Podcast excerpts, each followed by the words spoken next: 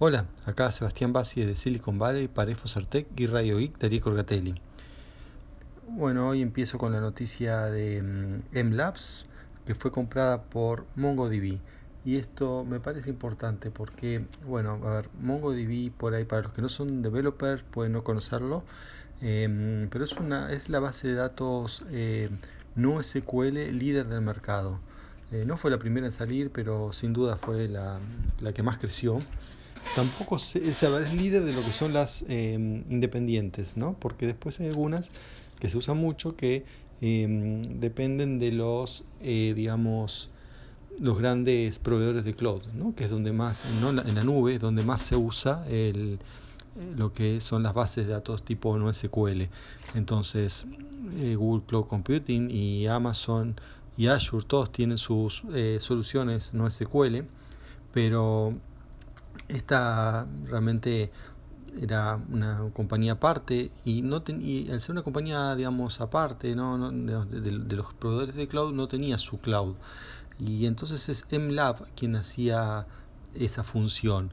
Digamos es una, empresa eh, software típica no MongoDB al principio se llamó Tengen después se cambió de nombre a su principal producto pues bueno toda la gente que está en el tema conoce MongoDB, pero no conocía Tengen. Entonces, eh, bueno, se empezó a llamar así ya hace unos años. Y cuando alguien necesitaba deployar un servicio de ellos en, la cloud, bueno, lo, podía usarla, tenía que manualmente o usando alguna de las imágenes prehechas, eh, eh, sí, usarla o implementarla en los proveedores de cloud habituales. O estaba esta una opción, empresa eh, MLab. MLab permitía que, mm, bueno, permite todavía que uno eh, ponga una base de este tipo em, sin tener que uno hacer el mantenimiento. O sea, es como un ¿no? software as a service de una base de datos, en este caso una base de datos tipo MongoDB. Pero bueno, era una empresa independiente de MongoDB. Ya no, ahora eh, MLab compra MongoDB por lo que MongoDB pasa a tener su propia, digamos, plataforma de cloud. No, no, no, a ver, no es una plataforma de cloud completa con todas las cosas que tienen los competidores, que como es el tema de manejo de mm, lo que son objetos o archivos, el tema de capacidad de capacidad de computing y eso, no, sino, pero sí para lo que es base de datos, que bueno, es el mercado en que ellos están, por ahí no, no tienen la necesidad de abarcar todo. Así que bueno, es un tema para mirar, ¿no? Y también interesante ver cómo el modelo de negocios que ha hecho MLab a partir de software libre y gratuito como es el MongoDB han logrado eh, bueno, vender el servicio, que es el servicio de mantener la base de datos y tenerlas disponibles en, en su propio cloud, y han logrado bueno, ahora esta salida que es ha sido comprados por la misma empresa que hacían el producto que ellos ofrecían. ¿no? Eso me parece eh, interesante. Bien, por, por, otro lado, quería contarles eh, bueno, una, cosa que está ya hace unos un tiempo en Geek y, bueno, y no lo he hablado sobre em, lo que se llaman los Golden Points.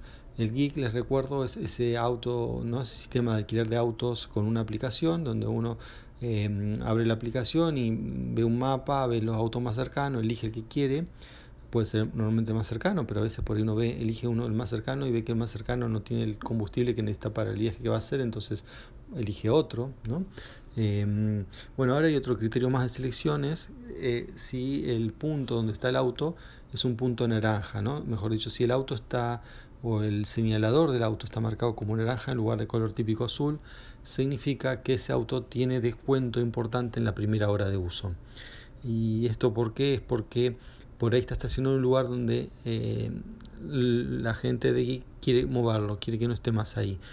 Eh, probablemente mi especulación es que son lugares donde, porque hay en, en los suburbios, que es donde, donde suelen estar estos autos, em, hay lugares con restricciones horarias, en realidad todos los lugares tienen restricciones horarias, pero bueno, hay momentos donde uno se acerca a esas restricciones, por ejemplo, no se puede, no sé, estacionar los segundos martes de cada mes porque pasa el camión de basura. Entonces, si se está acercando esa fecha y el auto sigue ahí, em, lo ponen en Golden y realmente es un descuento muy importante. Em, después de eso, bueno, igual eso se combina con otro descuento y siempre es el, descuento mayor, ¿no? Si uno lo usa un día, el descuento mayor es el día, ya no, corre ese descuento porque ese descuento es solo para la primera hora, pero uno va sumando horas y mm, nunca el valor va a ser más grande que el, del día en el caso que uno esté, eh, bueno, haya pasado la cantidad de horas suficiente como para cobrar más de un día. Bien, y ya que estamos en tema de, de, transporte, también les quería contar otra opción que hay en, que por ahí no le conté, yo le conté que estaba en el Uber, estaba el Uber Pool y eh, ahora está el Uber Pool Express. Está también, hace un rato que está, pero bueno, ahora lo probé, o sea, estos días, eh, bueno, tuve la oportunidad de probarlo, así que bueno, puedo contarles mejor que, ¿no? que, que antes que es así. Eh, les recuerdo, ¿no? las opciones son lugar convencional, que pasa a buscarlo a uno, del lugar que uno quiera, a donde uno quiere y listo. En cambio, el lugar pool es em, también lo pasa a buscar a uno a donde uno quiere, de donde quiera a uno quiere, pero con la condición que va a pasar antes a buscar a otra gente o mientras esté con nosotros va a pasar a buscar a otra gente, por eso es un pool.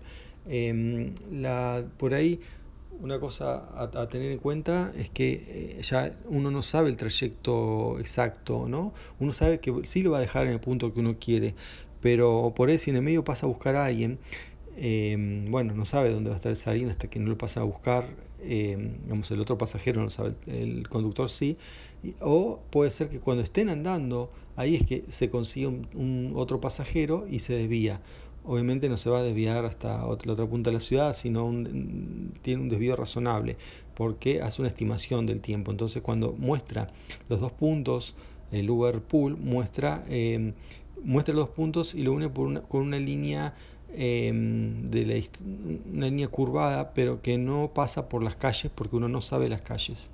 Eh, ese, la ventaja del pool, que obviamente es más barato porque uno tiene que compartir el auto con otra persona.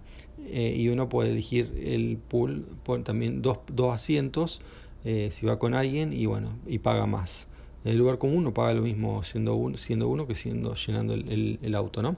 Y por último, el Uber Pool Express.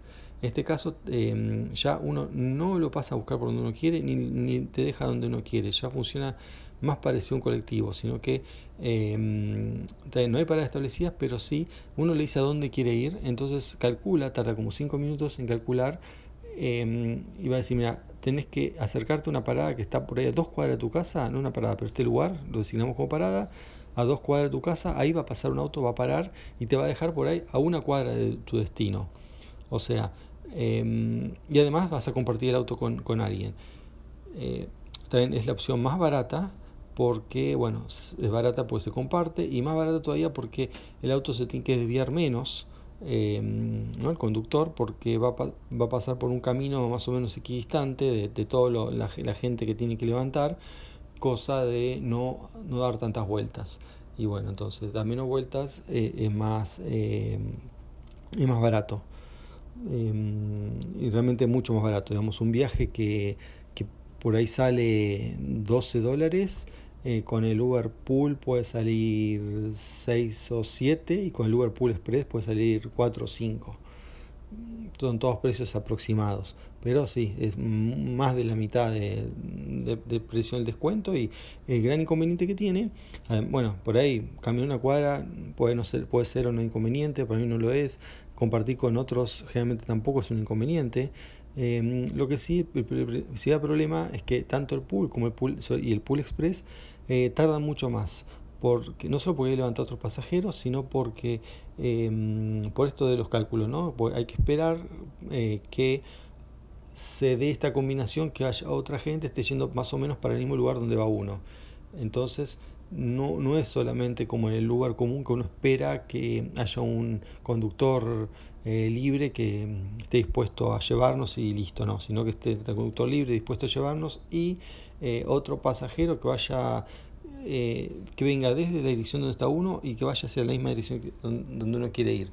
Entonces ahí ya se complica encontrar otro y, y bueno, entonces por ahí un viaje que en el otro uno lo pide y a los 5 minutos está, acá uno lo pide y puede estar a los 10 o 20 minutos. O sea, está bueno también, digamos, este Uber Pool Express para ahorrar, pero no para, mm, digamos, no, no si uno está apurado, ¿no? Por más el, sea el nombre tenga express en el nombre, eh, uno siempre va a terminar tardando más que cualquiera de las otras dos opciones. Así que bueno, eso es todo por hoy. Hasta la próxima. Chao.